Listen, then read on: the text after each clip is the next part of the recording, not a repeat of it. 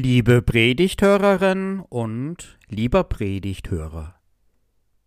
Hört eine Schriftlesung aus dem Alten Testament, aus dem Buch des Propheten Ezechiel im 34. Kapitel.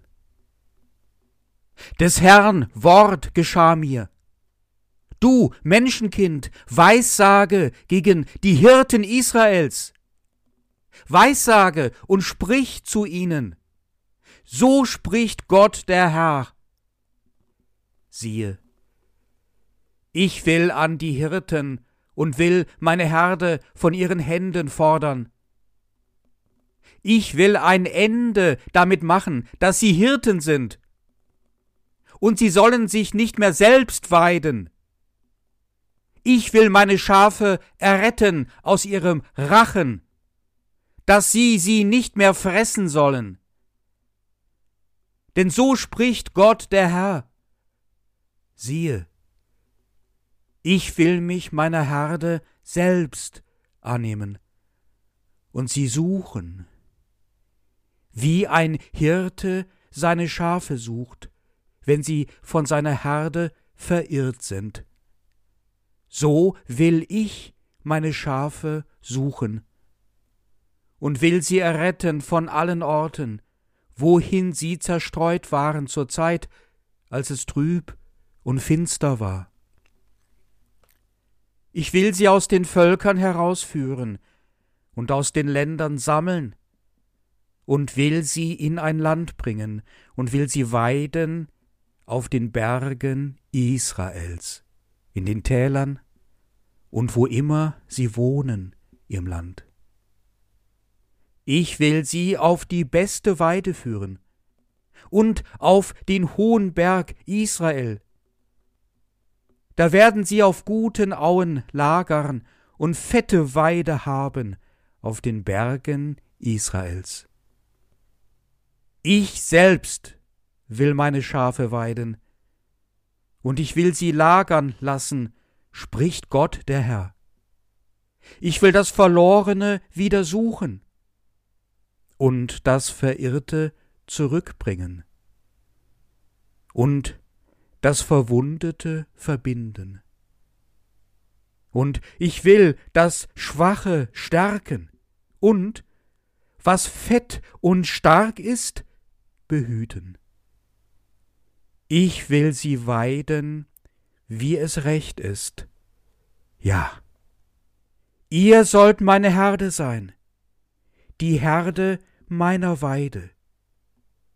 Und ich will euer Gott sein, spricht Gott der Herr.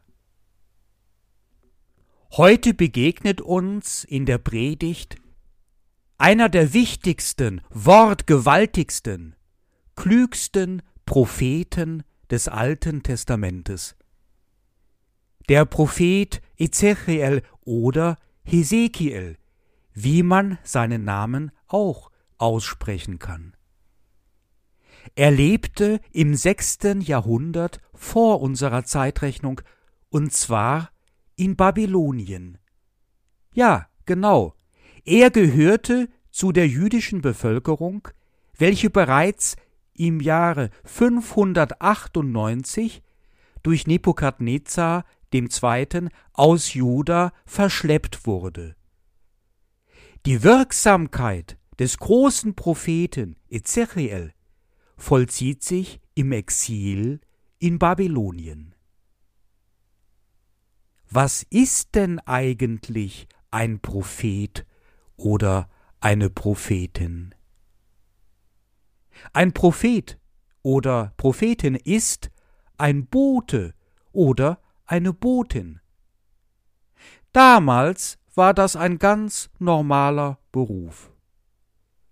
Man brauchte die Boten, um wichtige Nachrichten über manchmal sehr weite Strecken zu verschicken. Damals in der Zeit vor Handy und Internet und sogar Post und Paketdienste. Der Bote trat auf mit der Botenformel Kuamach Adonai, so spricht mein Herr. der mich gesandt hat. Und dann kam erst einmal der Absender der Nachricht. So wie man den Absender auch heute noch auf Pakete und Briefe schreibt.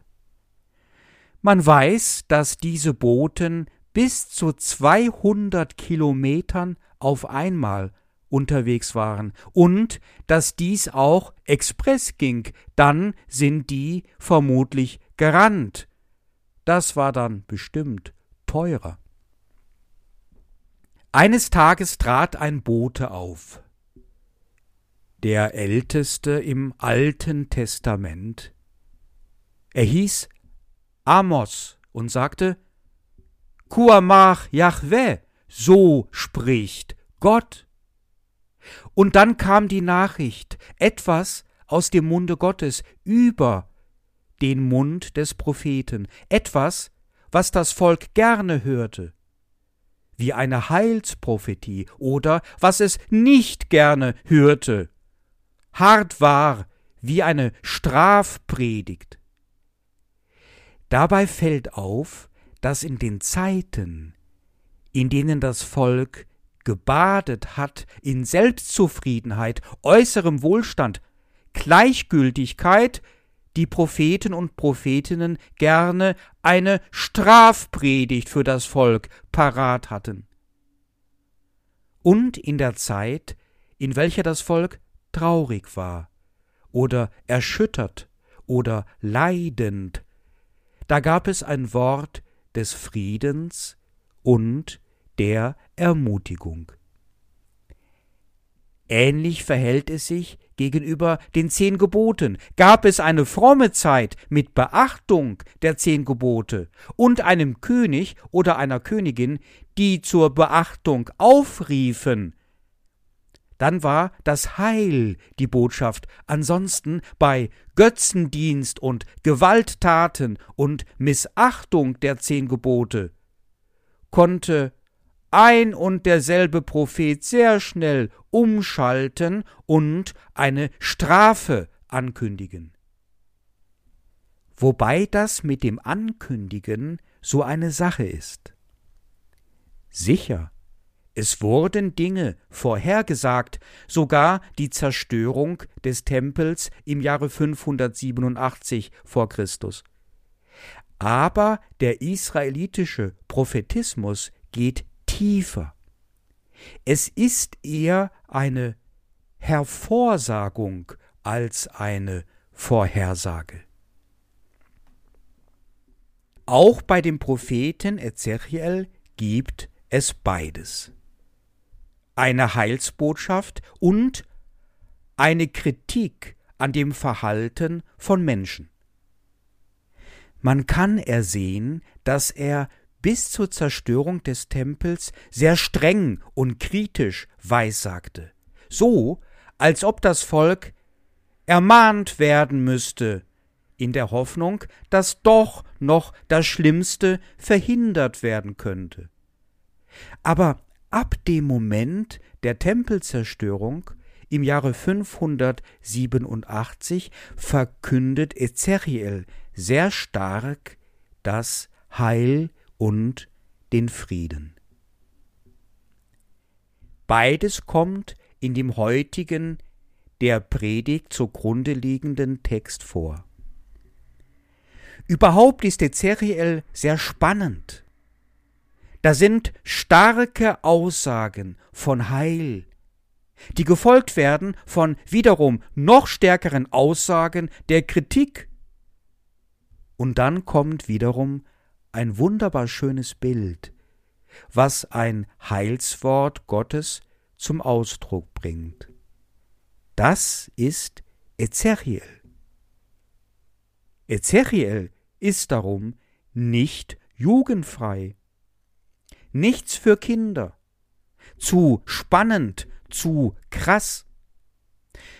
Tatsächlich dürfen im Judentum die Leute erst ab dem 30. Lebensjahr Ezechiel lesen. In diesem Zusammenhang gibt es eine interessante Theorie.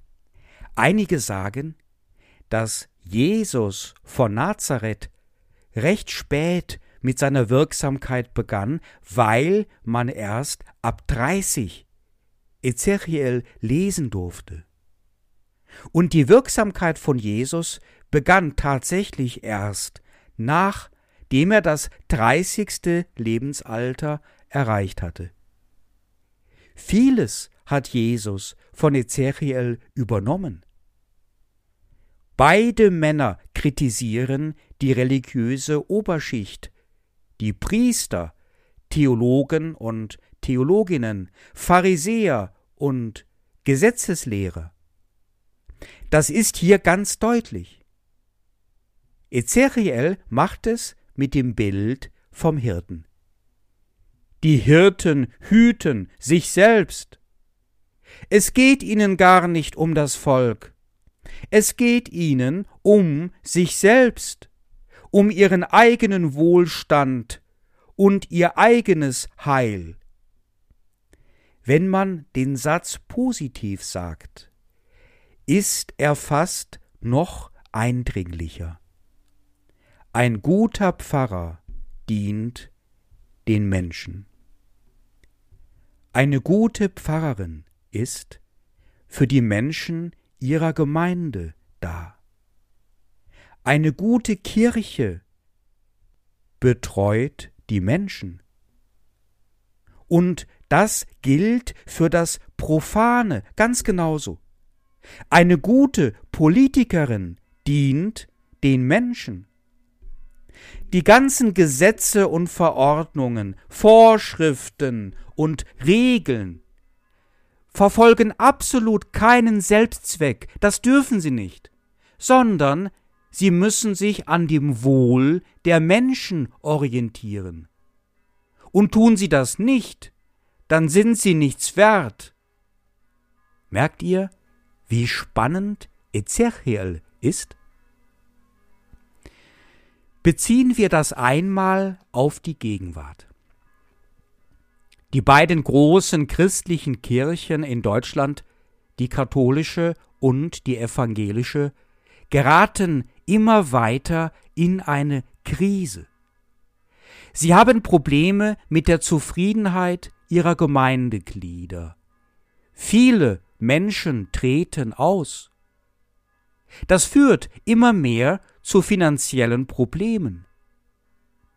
Fehlende Reformen werden angemahnt, zu viel Bürokratie und Verwaltungsarbeit schreckt ab und so weiter.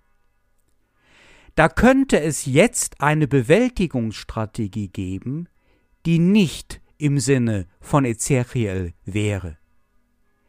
Wenn sich nämlich jetzt die Kirche selbst dienen würde, also sagen würde, Hauptsache, die Kirche gibt es noch irgendwie, und wenn uns die Menschen davonlaufen, da machen wir eben unsere Gemeinden einfach ein paar Quadratkilometer größer, dann haben wir ja immer noch genauso viel Gemeindeglieder. Oder wir bleiben unseren Wurzeln einfach treu, egal was da komme, egal wie wenig wir sind. Nein, eine Frau wird keine Priesterin bei uns. Basta. Klar, was Ezechiel meint. Er sagt dem gegenüber, dient den Menschen.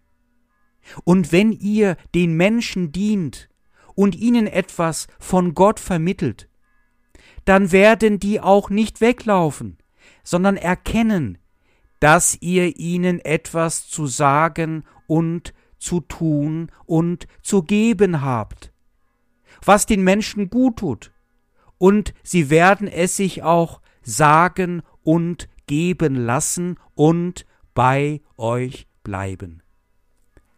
Eigentlich ganz aktuell, was dieser Ezechiel vor weit über zweieinhalbtausend Jahren so alles gesagt hat. Seine Heilsbotschaft lautet nun Kuamach Yahweh, so spricht Gott. Ich mache es selbst. Geh mal zur Seite. Liebes Bodenpersonal, lass mich mal ran. Ich werde selbst der gute Hirte sein für die Menschen, sie weiden und zusammenhalten. Mehr noch, zusammenführen, ihnen gut tun, ganz uneigennützig, bin ich doch kein eitler Mensch, keiner, der Angst haben müsste, Angst davor haben müsste, dass sein Weltbild zerbrechen könnte, an Reformen, sein dogmatisches Gesetz Schaden nehmen könnte, ein Gesetz, was ich verteidigen müsste. Ich habe es nicht nötig, irgendetwas zu verteidigen. Ich habe keine Dogmatik, spricht Gott. Ich habe kein ideologisches Weltbild. Wenn ich die Welt sehe, dann erblicke ich die Menschen, die ich liebe, und denen will ich Gutes tun. Das ist mein Weltbild. Die Worte des Ezechiels sind dabei viel schöner als meine Worte, gerade auch in ihrer Einfachheit. So spricht Gott, ich will das Verlorene wiedersuchen und das Verirrte will ich zurückbringen. Und ich will das Verwundete selbst verbinden. Und das Schwache will ich stärken. Und was fett und stark ist, das will ich behüten. Ich will sie weiden, so wie es recht ist. Da ist ein gutes A, ein langes, heilendes A. Ich meine das sprachlich. Im Hebräischen tritt gerade in der prophetischen Literatur öfters der sogenannte Kohortativ auf. Das wird formal kenntlich gemacht durch ein einziges A was man dem Verb einfach anhängt. Im Deutschen kann man das leider nur umschreiben als Absichtserklärung. Ich verbinde, koortativ, ich will verbinden. Ich behüte, koortativ, ich will behüten. Im Hebräischen, in dieser unfassbar schönen Sprache, heißt es einfach Behüter. Gott erklärt uns Menschen zur Chefsache und er schenkt uns ein langes A. Das lange A entdecken, welches uns Atem gibt, Weite, Transzendenz, Freiheit das lange A entdecken als den Willen Gottes, uns, jedem Einzelnen, jeder Einzelnen von uns Gutes zu tun. Das lange A als ein Ja zu uns Menschen. Als das, was Gott selbst uns Gutes tut. Er tut es. Und wir, Pfarrer und Pfarrerinnen, Priester und Priesterinnen, die es hoffentlich bald gibt, sind dann gut, wenn wir ihn machen lassen, auf sein Tun hinweisen, ihm vertrauen. Bei allen, auch nicht kircheneigenen Problemen dieser Welt. Dieses Machen lassen ist ein aktiver Prozess ein Prozess der Gehorsamkeit, des Horchens, Wachens und Wartens. Der Theologe Thomas Hirschhüffel, von dem man so viel lernen kann, was den Gottesdienst angeht, sagte einmal Beginnen Sie frühzeitig mit der Gottesdienstvorbereitung und lassen Sie sich viel Zeit damit, denn manchmal muss man lange warten, bis er ihn fertig hat. Gott handelt selbst als der gute Hirte, auch im Gottesdienst, auch bei der Predigt. Ich habe das einmal sehr eindrücklich erfahren, als ich noch Prädikantinnen ausgebildet habe, also Leute, die wie ein Pfarrer oder eine Pfarrerin Gottesdienste halten dürfen. Die haben natürlich eine lange Vorbereitungszeit dafür. Eines Tages waren meine Kursteilnehmerinnen angetreten, um eine sehr sorgfältig ausgearbeitete Predigt zu halten, zwar ohne Gemeinde, aber vor den Ohren ihres kritischen Ausbilders und vor den Ohren der anderen Kursteilnehmerinnen. Und dann habe ich ihre ganzen schriftlichen Aufzeichnungen kurzerhand in Schutzhaft genommen und einfach eingesammelt. Da haben sie keine Kladde mehr gehabt. Aber sie bekamen ein langes A. Da ging dann nichts mehr ohne Gottes Hilfe. Und wie wunderbar es ging. Jede Gemeinde hätte ihre Freude und Erbauung daran gehabt, was dann gepredigt wurde. Mit Gottes Hilfe. Und besonders Freude daran hätte ein Mann gehabt namens Ezechiel. Oder in der Seelsorge. Hier handelt Gott ganz persönlich. Wie oft habe ich das erlebt?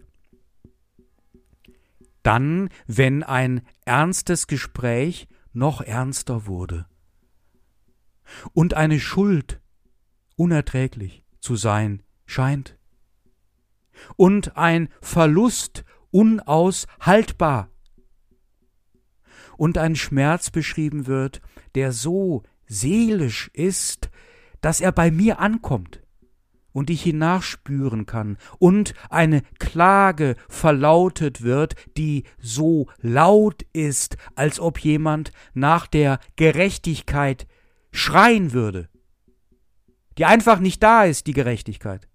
Und dann dann sag ich nichts. Gar nichts. Und ich halte das aus. Das ist schwer. Jetzt still zu sein, zu warten. Abwarten. Noch immer. 21, 22. Hoffen auf das lange Ah. Das dann endlich kommt. So oft. Meistens. Und meistens wird es eingeleitet mit einem Aber. Aber manchmal, da geht es mir richtig gut. Oder Aber ich weiß, dass das alles einen Sinn hat, auch wenn ich den nicht. Oder Aber gestern.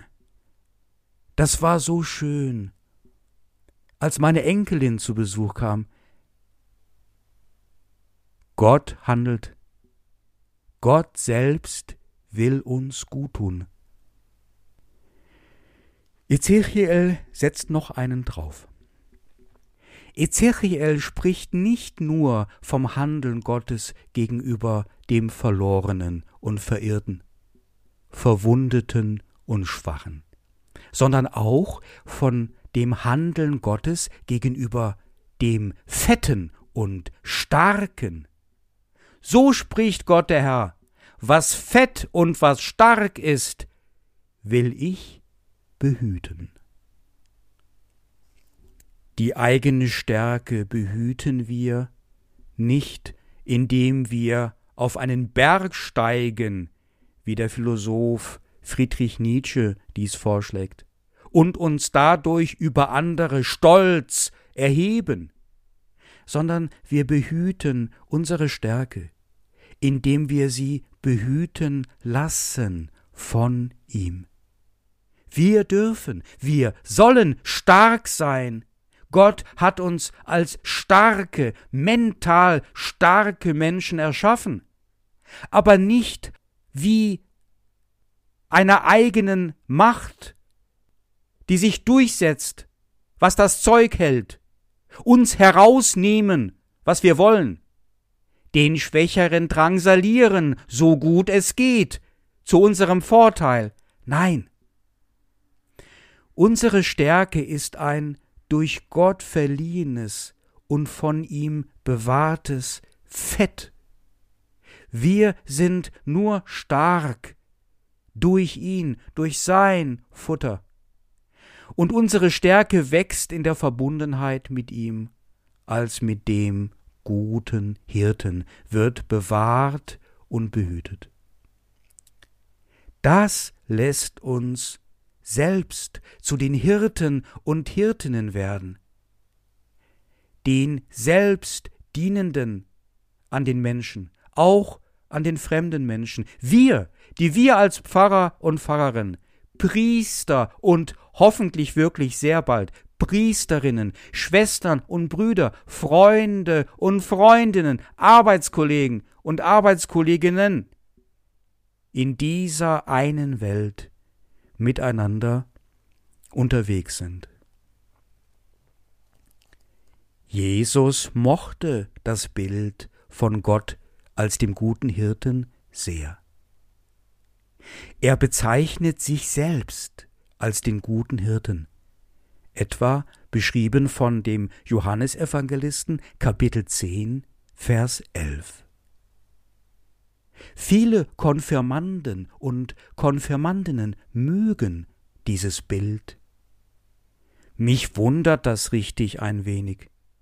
Ich schlage diesen Psalm 23, Vers 1, Der Herr ist mein Hirte, mir wird nichts mangeln, gerne als Konfirmationsspruch vor, den sich die Konfirmandengruppen selbst aussuchen können. Und dann wird dieser Vers fast in jedem Jahr ausgewählt. Wenigstens von einem oder von zwei Konfirmandinnen. Ist das nicht etwas einfältig, wenn man sich selbst als Schaf und Gott als einen Hirten identifiziert?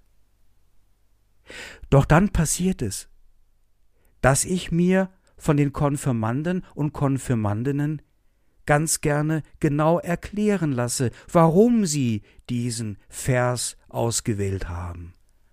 Und dann merke ich, dass sie einfach klug sind.